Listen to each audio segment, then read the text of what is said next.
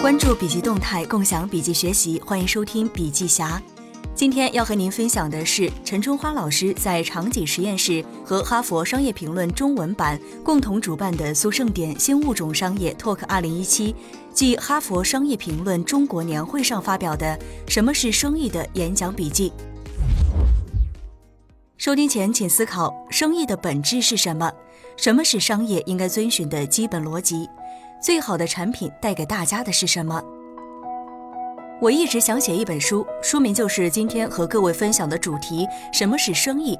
这个话题是每个创业者、企业家、商业上的伙伴，包括从事管理研究的人、管理教育的我都要讨论的话题。生意，生活的意义。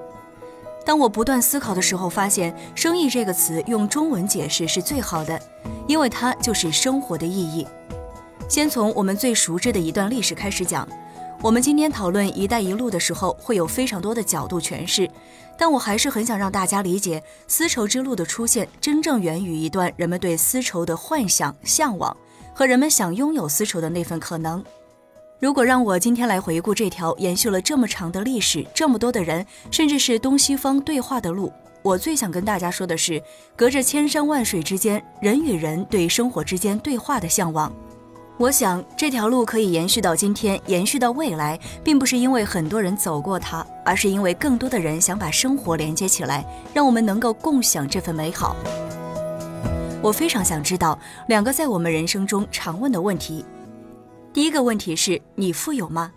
这个话题在今天有很多人讨论。我知道答案是明确的，是的，我们富有。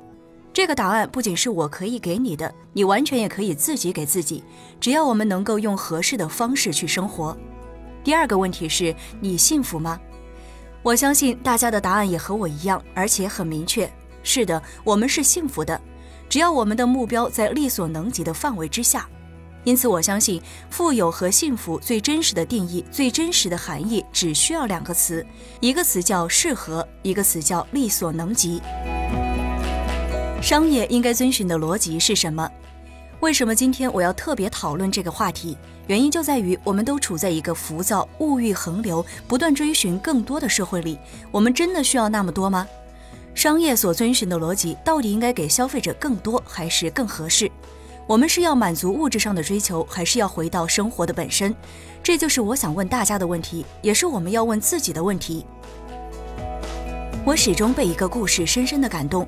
我们很多人都会把每一年马上要到来的圣诞节看作是一个商业机会，但这其中最温暖、最打动人，可以让它变成生活中最重要的一个节日的圣诞节，到底在回答一个什么问题？一个纯真的孩子用他最纯真的语言去问他最想获得的一个真实的答案。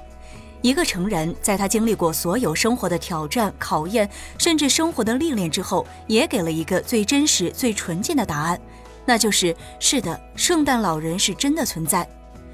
我们都非常清楚，你眼睛看不见的东西，恰恰是我们生活当中最需要你理解的最真实的部分。而这个部分就是我们对于每一个节日的理解，对于我们所生活的身边每一个事物的理解。因此，我很想理解，到底是什么东西能够成就那些最有影响力的公司。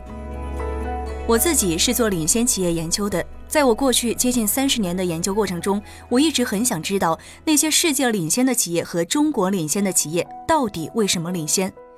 我们今天所讨论的优秀企业，包括获奖的百位最佳 CEO，他们所缔造的这些企业，能用一个伟大的角度去诠释吗？那就要找到真正产生影响力的东西是什么。这个应该是我们都清楚的答案。苹果、脸书、亚马逊、腾讯、阿里巴巴、华为这些今天被称之为最具影响力的公司，我们都会用三个词去描述他们。这三个词的对比是真正的痕迹：远见、决心、活力。这三个词对于世界、人类生活，甚至对于未来的影响，的确成为成就这些公司的要素。但我认为这还是表象，背后真正起作用的是什么？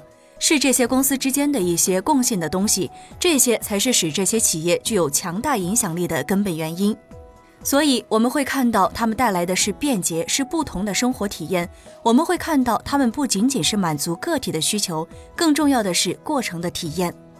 我们会看到那些成熟的企业在真正的商业中提供的是关注生活的本身，因此你会看到对于生意的认知，我们其实要做非常大的调整。所以，生意真正的意义其实是你能不能真正提供生活的解决方案，而不是去销售商品。这是我们今天关注的最重要的逻辑。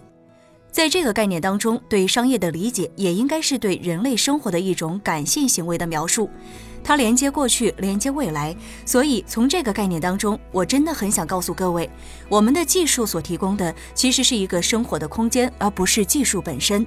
能跟消费者交心的产品才是最好的产品。立顿红茶代表的是一种生活方式，IBM 也一直在解决人类思考的问题。我们也同样知道，日本料理受欢迎的原因是因为它的简单里提供的丰富。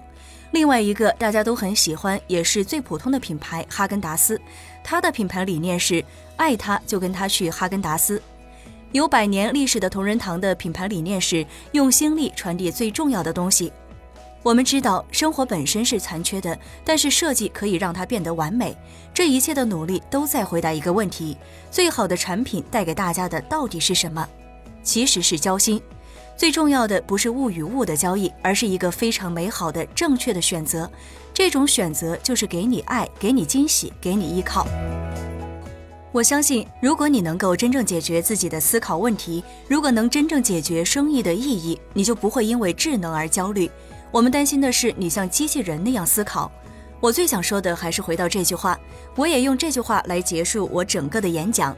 我们在谈生活的时候，一定要记住，生活是建筑在更多维度上的一部分，不仅仅是建筑在一个商业之上，还包括技术、科学、艺术和宗教等维度上。我希望我们的生活和商业之间找到最佳的匹配模式，而这样的一个模式才会使得商业能够持久下去。因为生活的无限，才会有商业的无限。好了，今天就分享到这儿。如果您有行业动态的新鲜事想要分享给大家，可以发送给小霞。感谢您的收听，下期再会。